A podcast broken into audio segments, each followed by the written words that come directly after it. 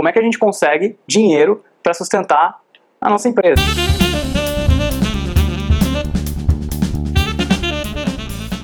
A gente precisa lidar com as pessoas que a gente vai precisar, os talentos que a gente vai precisar, como é que a gente faz para atrair os profissionais que a gente precisa e as pessoas que são realmente relevantes para fazer aquilo acontecer. Por exemplo, se a gente tem uma startup na área de educação, é, o que os investidores vão olhar e vão valorizar muito é qual é o seu background, qual é o seu track record na educação.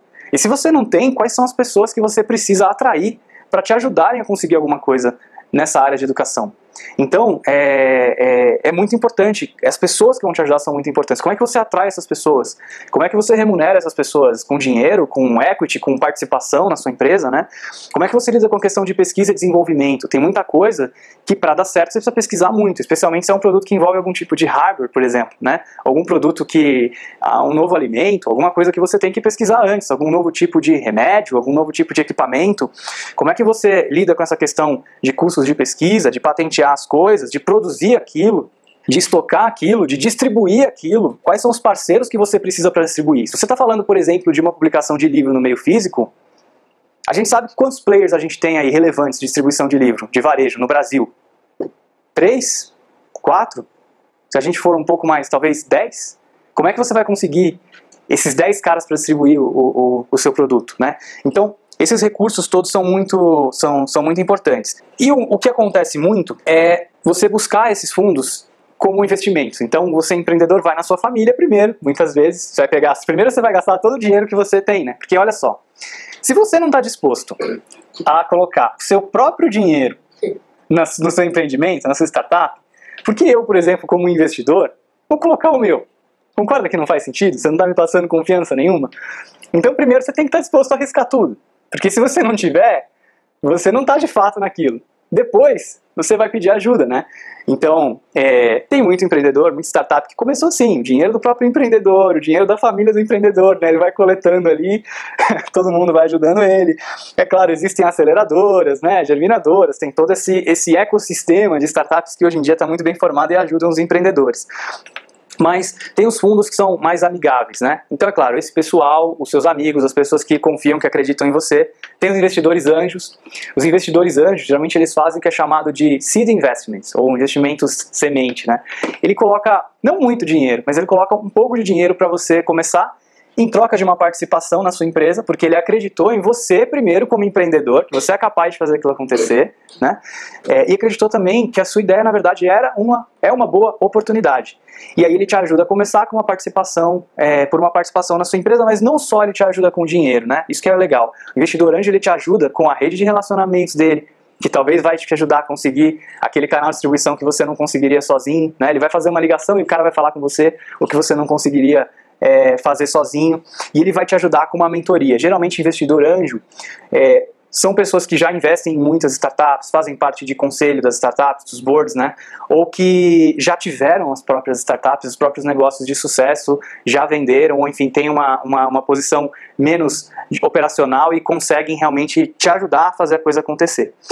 É, e para ele é importante que a sua empresa realmente dê certo, porque você nunca vai ver aquele dinheiro que ele pôs de volta, né? Ele vai ser uma participação na sua empresa até ela quebrar, por exemplo, ou para sempre se a sua empresa for rodando nesse lifestyle business, ele nunca vai conseguir, você nunca vai conseguir comprar a participação dele de volta e o dinheiro dele vai ficar lá parado na sua empresa. Tem também os programas dos governos, que são os chamados grants. Aqui no Brasil, por exemplo, a gente tem é, FINEP, a gente tem BNDES, coisas desse tipo, que tem ali uma parte para desenvolver empreendedorismo no Brasil. E daí, quando a coisa começa a ficar um pouco mais séria, a gente tem os fundos de venture capital. Esses fundos de venture capital geralmente é, funcionam assim. Você tem uma série de investidores ali, vamos supor que todos nós aqui nessa sala estamos com a conta bancária bem folgada, bem tranquila. A gente gosta muito desse ecossistema de empreendimento, de empreendedorismo e a gente quer investir nisso. A gente acredita que o Brasil tem muito potencial, que a garotada que está afim de, de, de empreender tem, tem, tem como fazer realmente alguma coisa de bastante relevância e aí a gente cria um fundo. Eu vou administrar esse fundo, tudo bem? Vocês vão confiar em mim. E aí o que, que nós vamos fazer então? É, cada um de nós aqui vai colocar 100 mil reais nesse fundo, tudo bem? Beleza, vou falar 100 mil, 100 mil, 100 mil, maravilha. Beleza, 2 milhões de reais no nosso fundo, legal. Dá para começar alguma coisa, né?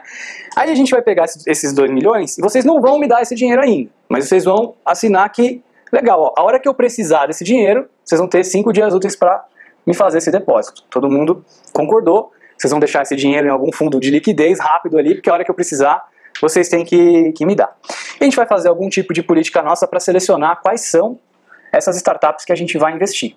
Geralmente, alguns de nós vai participar mais ativamente como administrador do fundo. A gente vai selecionar essas startups, a gente vai fazer eventos, a gente vai ler business plans, a gente vai pedir recomendação para o nosso networking de quem são essas empresas que, essas startups que podem dar certo, que têm bastante potencial, e a gente vai escolher. Vamos supor que ela vale um milhão de reais, então, por exemplo, a gente pode investir é, 100 mil reais por 10% daquela, daquela, daquela startup. E daí a gente então investe esse dinheiro e a gente ganha um, um seat, né, ganha uma posição no conselho daquela startup. Uma coisa que é interessante é o seguinte, é que é, é muito diferente a questão de quem é o dono da empresa e quem controla a empresa. Então, dependendo da maneira que o, que, que, que o acordo entre é, os empreendedores, os fundadores e o venture capitalist funciona, muitas vezes o venture capitalist ele tem mais controle, ele tem mais votos nas decisões estratégicas da empresa do que os próprios empreendedores. Geralmente tem algumas cláusulas interessantes, por exemplo, uma delas é a cláusula de, de, de investing, né? É, o empreendedor não pode simplesmente receber aquele dinheiro e, ah, agora não quero mais, por exemplo, trabalhar como CEO da empresa, né? Vou ficar só com as minhas cotas aqui. É, então, é, ele, ele pode perder é, cotas conforme ele, ele se ele, se ele sai em certo tempo, né? Porque daí saiu, lógico, pode contratar outra pessoa para dar continuidade. Tem um option pool que é criado, que é para incentivar os colaboradores nesse tempo. Então, esse option pool são realmente opções de ação que vão sendo dadas como incentivos para você poder chamar pessoas-chave para aquela startup, é, executivos sênior de, de, de, de, empresas, pessoas-chave mesmo que muitas vezes vão participar daquela empresa, vão trabalhar naquela empresa por salários menores, né? Mas por participação e por acreditar naquilo, vão fazer parte do, do, do negócio. É, então a gente investe 100 mil reais nessa empresa. Quando então investiu 100 mil reais, cada um de vocês tem a quantidade igual de cotas, eu vou chamar vocês e falar, aí pessoal, preciso do dinheiro. Vocês vão depositar o dinheiro, a gente vai então investir naquela startup. A gente só investe, né, como venture capitalist, pensando no nosso exit, na nossa saída, quer dizer, como é que a gente vai ver o nosso dinheiro de volta? A gente acredita que aquela startup tem potencial de ser comprada por uma outra empresa, por exemplo, e daí quando ela for comprada, a gente tem o direito então de reverter de novo as nossas ações em dinheiro.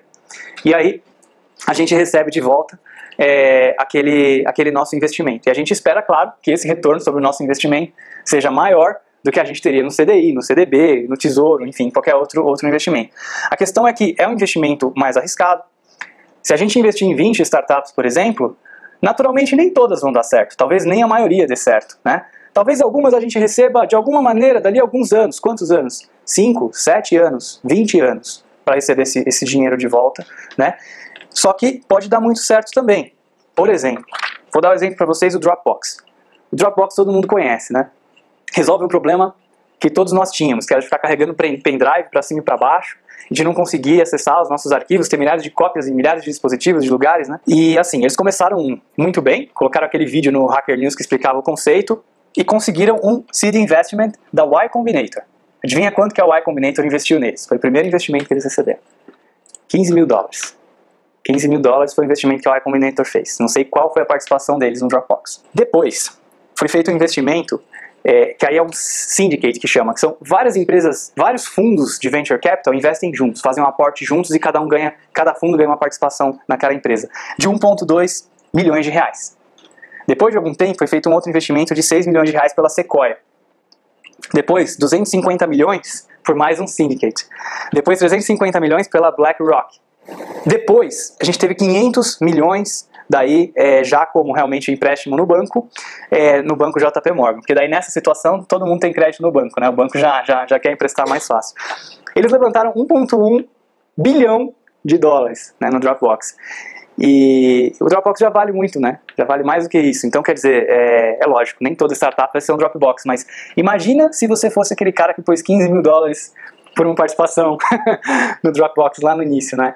É, ainda não teve o IPO no Dropbox, mas é, possivelmente a gente vai ver isso acontecer em breve, né? A economia americana está cada vez, cada vez melhor, tudo indica que isso vai acontecer. E lógico, eles tiveram um ganho muito significativo, um retorno que acho que sem precedentes, né? Nenhum outro tipo de investimento daria.